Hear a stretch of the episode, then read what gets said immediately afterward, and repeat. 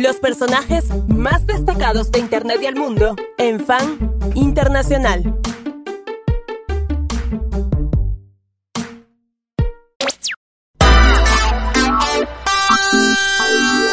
Señores, tenemos una nota increíble, se cumplen 40 años, ni más ni menos, de, lo voy a decir, la mejor película de ciencia ficción en la historia.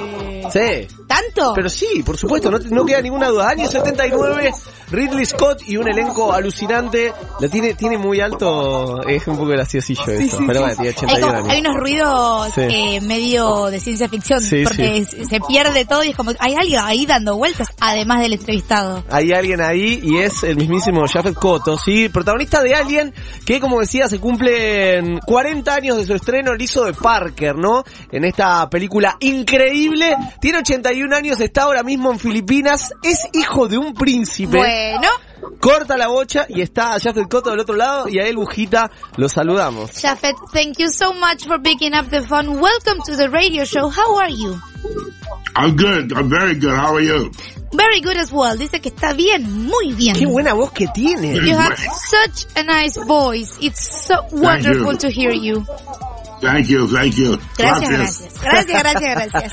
Eh, pasaron 40 años del estreno de Alien. Sí. Y le quiero preguntar, ¿por qué seguimos recordándolo? ¿Por qué? ¿Qué tiene especial Alien que sigue tan presente y la consideramos como la mejor película de ciencia ficción en la historia? So Alien turns 40 this year, and we are still talking and thinking about it as the best science fiction movie ever made. So why do you think this That's happens? Why do you think we all still love Alien uh, when there's so many movies about the same thematics or with the same genre? But one of the reasons why this movie was was uh, original is because it's the first time an African American starred in a movie of this nature, and second, the chest burster was something that no one had ever seen a monster come out of somebody's chest. And third, the third reason, probably the most important reason, was the fact that the movie starred a female heroine, and no one had seen that before. So there was a lot of firsts in that movie. That's what makes it so great. Está diciendo un par de cosas por las cuales esta película es fantástica. La primera dice Mm. que es la primera película de ciencia ficción donde hubo un personaje africa, africanoamericano. O sea, un personaje de descendencia africana dentro del cast. Y protagonista. Y ¿no? protagonista, que es él, básicamente. Después dijo que nadie Mm. había visto Mm. La explosión del pecho, Eso la escena donde sale del pecho, eso es algo Sí, que nunca se había hecho y que por eso llama tanto la atención y la seguimos recordando al día de hoy. Y también es una de las películas más importantes que se hicieron sobre ciencia ficción en la historia, como que no hay mucho con qué darle. Y está Sigourney Weaver que la rompe en mil pedazos. Estamos hablando con Jafet Koto a 40 años del estreno de Alien. ¿Cómo llegó él a la, a la película? ¿Cu- ¿Cuál, ¿Cuál fue el proceso el cual lo eligieron para ser de Parker? How, how did they cast you to be part in the movie? I mean, how did you get to the casting director? How did they choose you? I don't know. I got a call. I've been very lucky in my getting roles in movies. I've always been selected for a movie. I never had to audition or try. I got a call uh, while I was in New York City uh, to do this movie, and I accepted it immediately. I had to wait for a year and turned down a lot of work before I negotiated a deal. But I had the movie about uh, about about a year after it was written. Lo que está diciendo es que no sabe, básicamente. Ok, ok. Que toda su carrera él tuvo mucha suerte y que nunca tuvo que audicionar para un papel, sino que simplemente lo llamaban. Y él estaba en Nueva York, tranquilo, haciendo sus cosas, y lo llaman y le dicen, che, tenemos este papel para vos. Él dice, dámelo. Entiendo. Lo agarro y tuvo que esperar todo un año para poder hacerlo, rechazando un montón de roles porque, bueno, nada, tenía que esperar a que se empiece a filmar a alguien, pero apenas le escribieron, lo llamaron, dijo que sí y se hizo. Hay una, hay una historia, ahora le vamos a preguntar, que le ofrecen estar en Star Wars. No sé qué tan cierto será, sí, y que él rechaza un poco por, por este mambo. Pero eh, recién hablaba de la lectura de- del guion, ¿no? Como que le entusiasmó. Pero ya advertía que la película iba a ser una película histórica cuando él estaba leyendo el guion y cuando le llega el guion. So when you first got the script and you were reading it and you say, I love this, I want to be part of it, did you already know that it, going, that it was going to be a historical movie? I mean, a movie that we are still gonna to remember 40 years after? Or you just thought it was going to be a normal movie, a cool movie, but not just as important as it is? No, no, I knew immediately when I read that script that I would do this movie, and I knew immediately when this when I read the script that I that it was going to be history being made because, as I said to you before, no other movie ever had a black man star in a movie of that originality before. No science fiction movie had ever done that. That kind of luck followed me around because, as you know, I was the only uh, black man to star in a James Bond movie that, uh, that played a villain in a James Bond movie. And this was another original. And the, the, the one of the things that impressed me with this movie that it was only 72 pages long. Hmm. That was not out of that. Most scripts that you get are 135 pages, 110 pages, 115, 120 pages. This script was 72 pages. Lo que está diciendo es que apenas terminó de leer el guion, Qué lo buena voz que supo, tiene, sí, mujer. hermoso. Tremendo. Lo supo de inmediato. No solamente supo de inmediato que iba a ser parte de esa película, no importa lo que pasase, sino que esa película iba a ser una película histórica que estaba viendo cómo se estaba creando la historia del cine. Primero, repite, es la primera película de ciencia ficción con un personaje negro. Que no estábamos acostumbrados a ver eso en las películas de ciencia Está bien, ficción. pero lo- eh, no, no podemos minimizar ese dato. Me parece un, un- Exactamente. un golpe, un navajazo cultural. Porque además ¿no? tampoco es que es un extra o un bulo, es No, una no. persona que está teniendo un rol re- un bolo. Un bulo. Tiene un bulo. Ok, un bolo. Un bolo, un Sí. bolo, perdón, me confundí de palabra. Ok. Eh, un bulín. sí, sino que, la calle sino que es un personaje con mucha importancia dentro Sí, claro, de la estructura narrativa y era la primera vez que sucedía. Y además, cuando recibe el guion, el guion tenía 72 páginas. Mm. Y uno piensa, ¿qué es esta data? Dice, casi todos los guiones, sobre todo películas de ciencia ficción, tienen más de 100.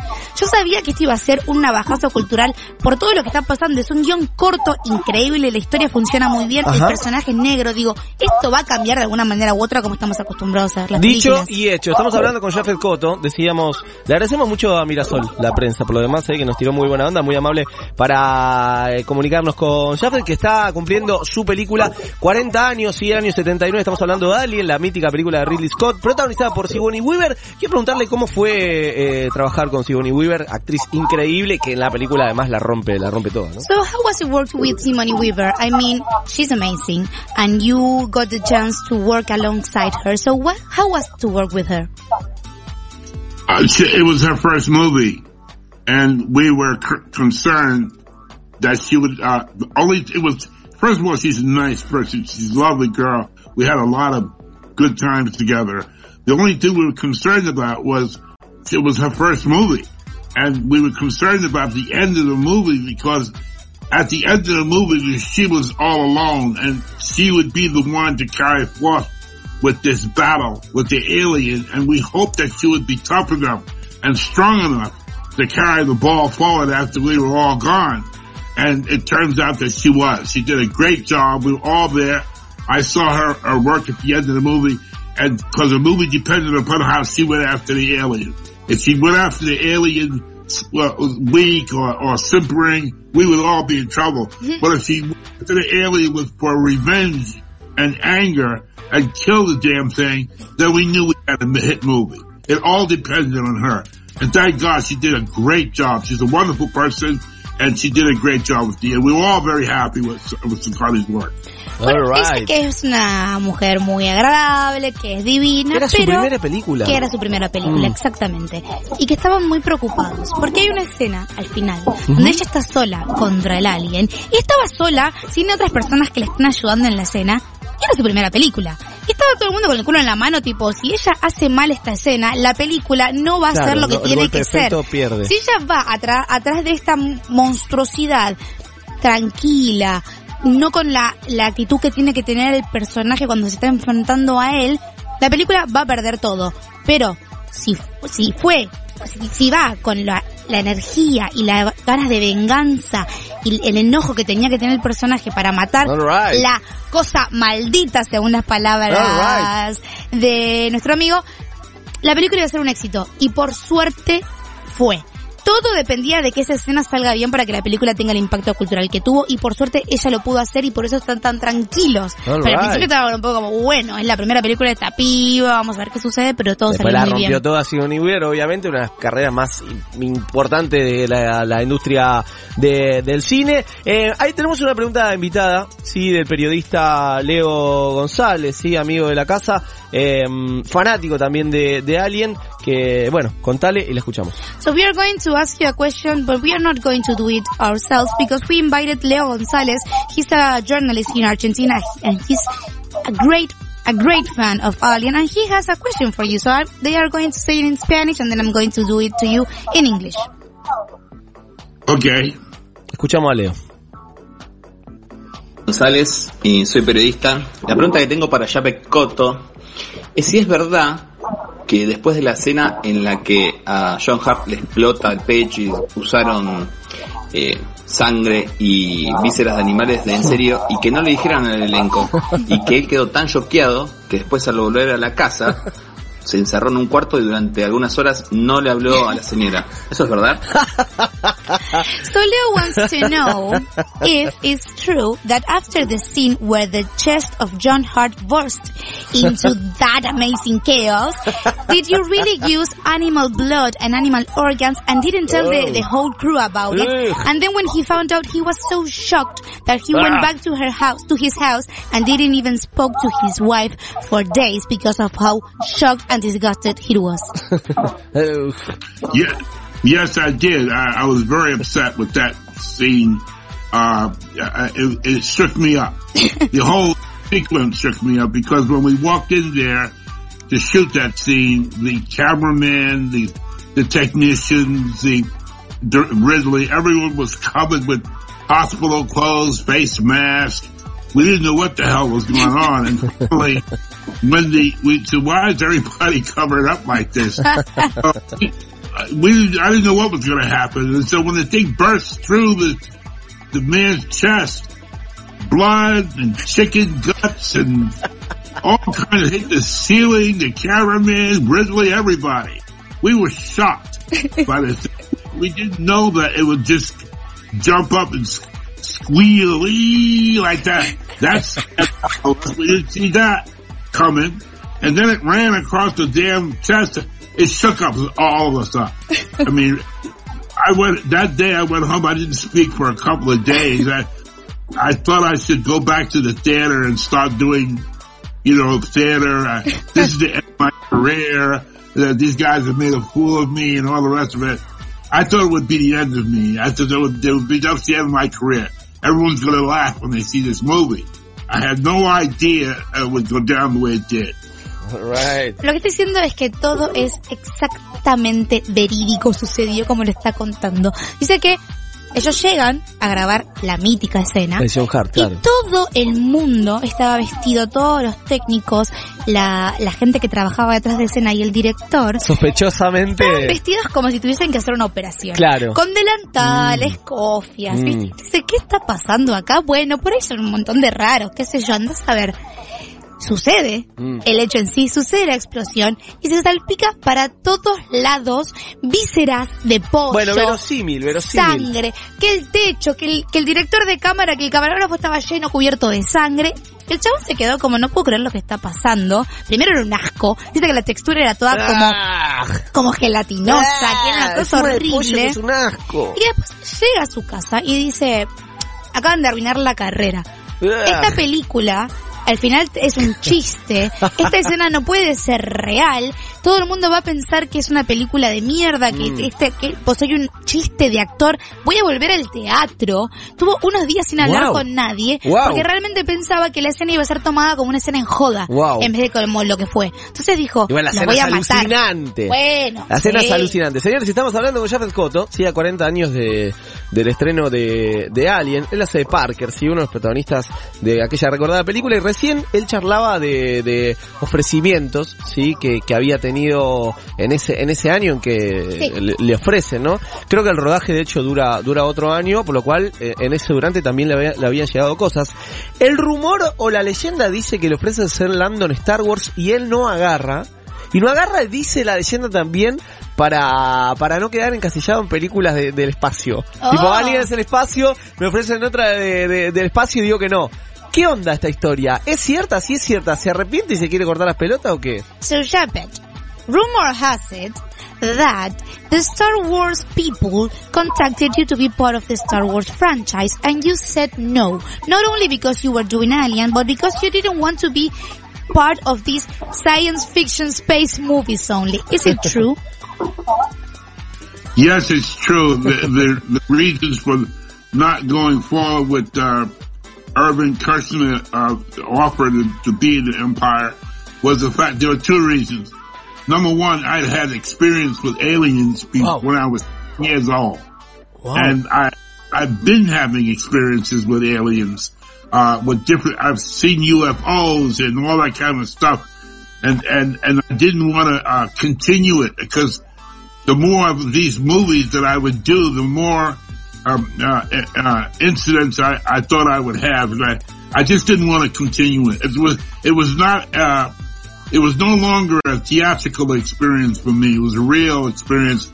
When I was Wow. nine years old in New York City, I was living, I was looking outside of a window, and when I turned around, there was a six foot six uh, black shadow, a a gray, Wow. grayish individual leaped out of sight and and went on disappeared. What? Wow. I knew what that was. I, again, and later on when I was a kid, I, I was uh, they spoke in my head, and I and I and I asked them. I said, "Will I ever be able to see you?" And they said, "No, the sight of us would be too much for you to take at this time."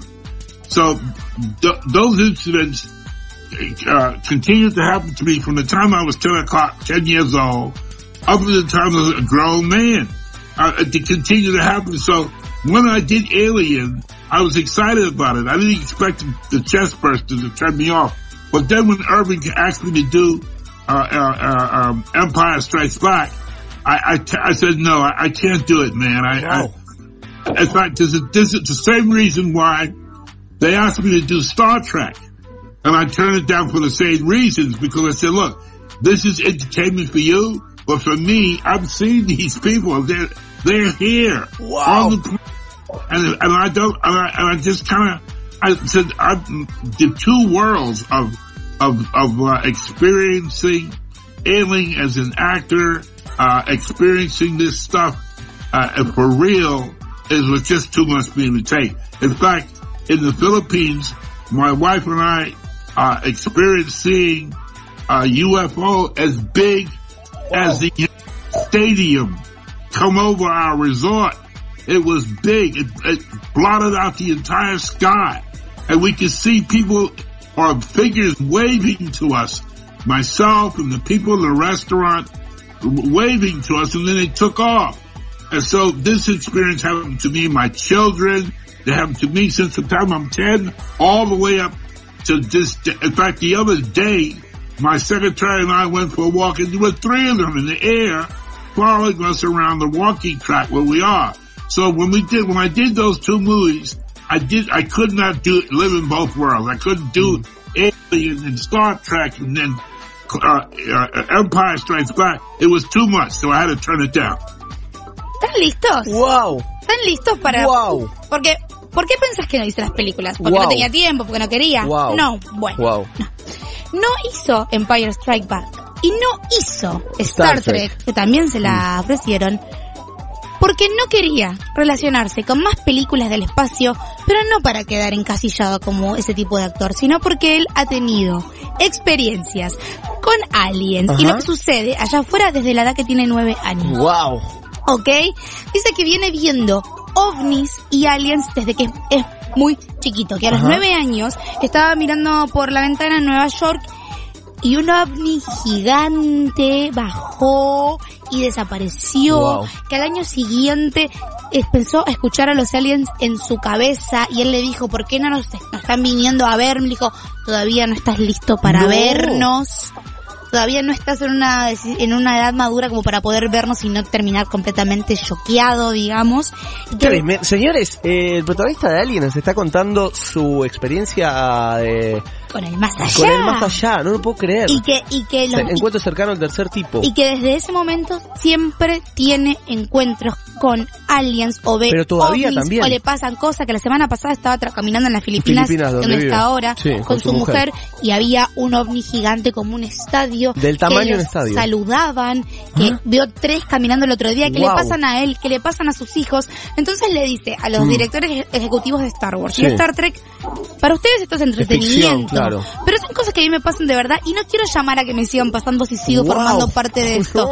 Alguien fue divertido, la pasé muy bien, qué sé yo, y fue Aparte que Clavo, si de chiquito le pasa esto, que Clavo a ser ¿no? claro, y, y, y fue una experiencia que yo quise hacer, pero no quiero que esto siga sucediendo porque no quiero que me sigan Claro. contactar, o sea, Claro. para mí no es entretenimiento, son cosas que me pasan, he tenido contacto con aliens y con ovnis y preferiría estar un poco fuera de toda esta secuencia. Wow, wow, tremenda, tremenda la historia, historia de vida ya, o sea, cruzamos cine, pero es una historia de vida, eh, eh, Además, lo loco que es hijo de un príncipe, ¿no? Y de los nueve años que le pasa esto. Pero estamos hablando con el protagonista de, Alien, ¿sí? Que nos acaba de, contar su experiencia eh, cercana del tercer tipo, ¿sí? Con los, con los UFO. Tenemos otra pregunta invitada del periodista Fede Carestía, que lo, lo ha entrevistado, de hecho, a Jafet Coto. Eh, contale y lo escuchamos. We are going to ask you another question from a friend of us. Is Fede Carestia. He already talked to you. So we are going to listen to the question and I'm, I'm going to translate it to you. Thank you.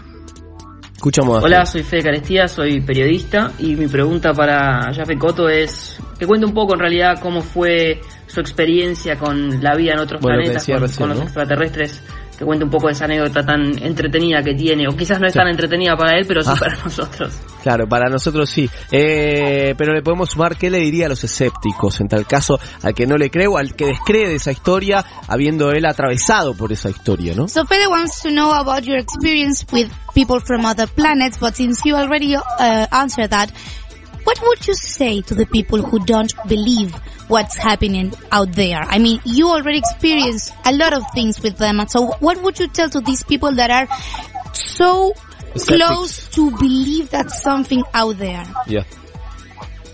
I would tell them that they should test it. They should meditate and ask one of them to show up. And uh, and if they see uh, a few weeks from then, they if they get if they walk down the street and they suddenly see a book that has to do with UFOs and they read it, then the next step they should do is they should meditate again and to to uh, and, and just uh, on, on them contacting them uh, and and if they you, if they if you if they find themselves in in the in the presence of, of one or a movie, if they see a documentary uh, of a UFO, that's the second time they're trying to reach you, and the third time is when you meet them.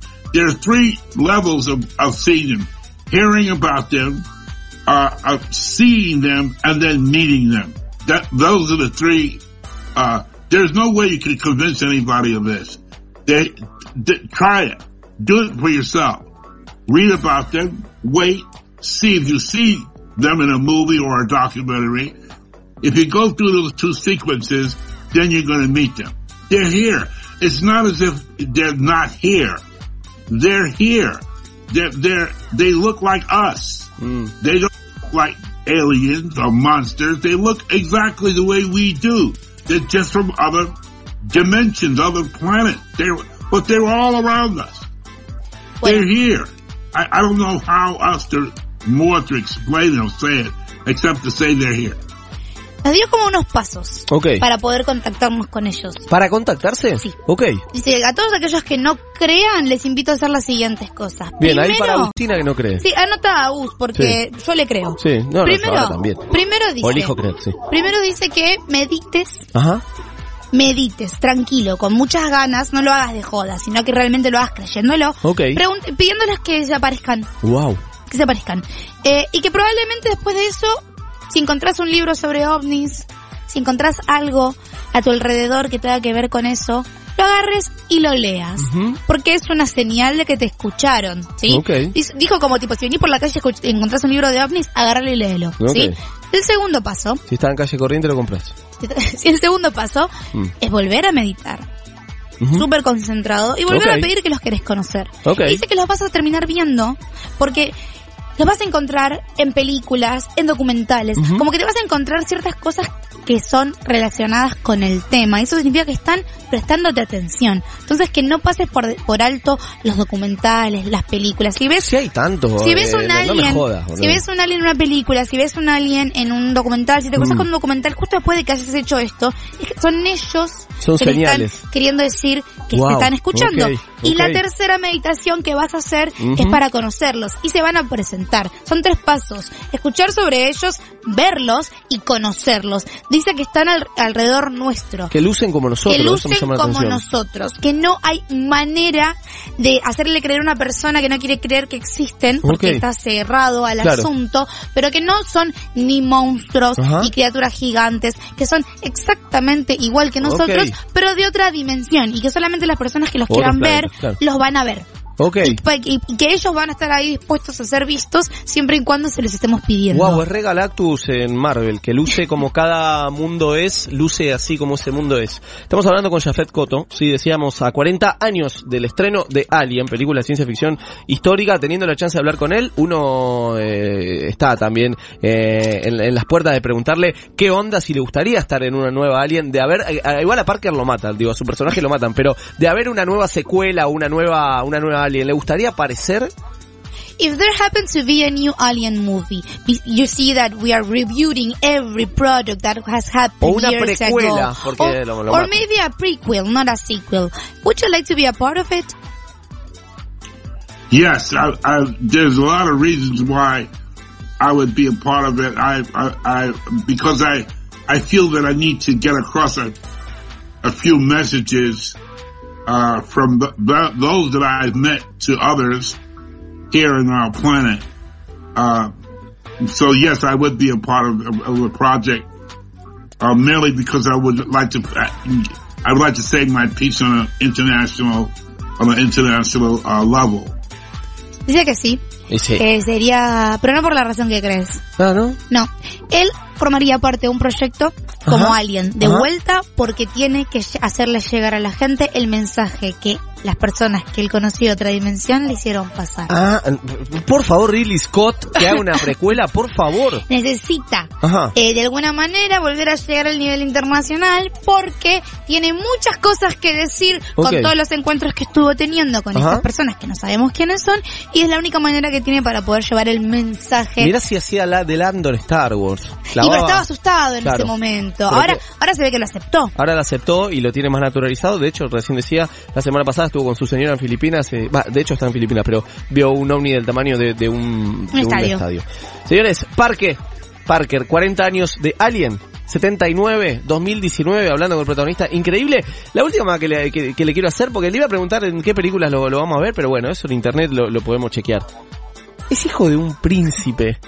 ¿Qué onda ser hijo de un príncipe? Decirle que es la última que le agradecemos, estamos felices al charlar con él, pero que no podemos eh, despedirlo sin preguntarle qué onda ser el hijo de un príncipe. This is the last question. It's not related to the movie. It's not related to life outside of our world. But we happen to know that your father is a prince. And we would like to know how is it to be a, a son of a prince. I mean, we are not, our fathers are not princes.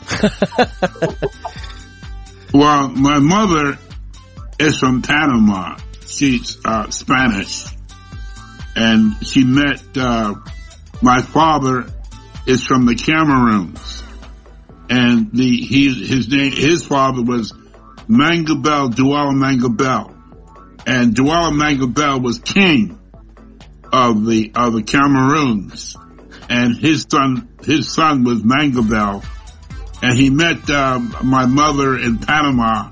They came to the United States and uh, and gave birth to me. But uh, the, the the family is a royal family of, of Cameroons, and and I have inherited my father's princedom.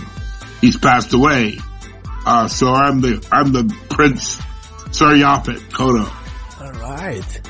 Alright, ¿a vos que te gusta la realeza? ¿Estás Esto es hablando? increíble. ¿Alguna vez hablaste con un príncipe? Nunca. Bien, estás hablando Esto ahora, es gracias. Increíble. Dice que su madre es española, Ajá. su papá es de Camerún, Ajá. el papá de su papá era el rey de Camerún. Entonces, eso hace que su papá sea el príncipe de Camerún. Claro. Pero cuando se conocen en Panamá, los papás de él y se van a vivir a los Estados Unidos, Ajá. cuando el rey muere, el padre de este hombre pasa a ser el rey, que ya se murió, Es una película de Eddie Murphy. entonces él es príncipe. Hoy en día él es príncipe, él heredó sus títulos reales. ¡Wow! Eh, Estamos hablando con un príncipe. Wow, wow, wow. A 40 años del estreno de Alien hablamos con un príncipe, Jafet Koto. Con un príncipe que tuvo Sí. contacto con Es, aliens. eh, eh, de los personajes más alucinantes que pasaron por, por la radio argentina directamente, no quiero decir por fan. Le agradecemos mucho la, la simpatía. Yo me gustaría abusar de su confianza. Le pedimos que grabe un ¿Estás escuchando fan en inglés? Ah, sí, claro. ¿Sí? So, since we are already friends, I mean, we have been talking about a long time, and we talk about aliens and your Eh, princehood. Mirasol es eh, genial, decirle también. Mirasol is amazing. We love you. We would like to ask you a little favor. Yes.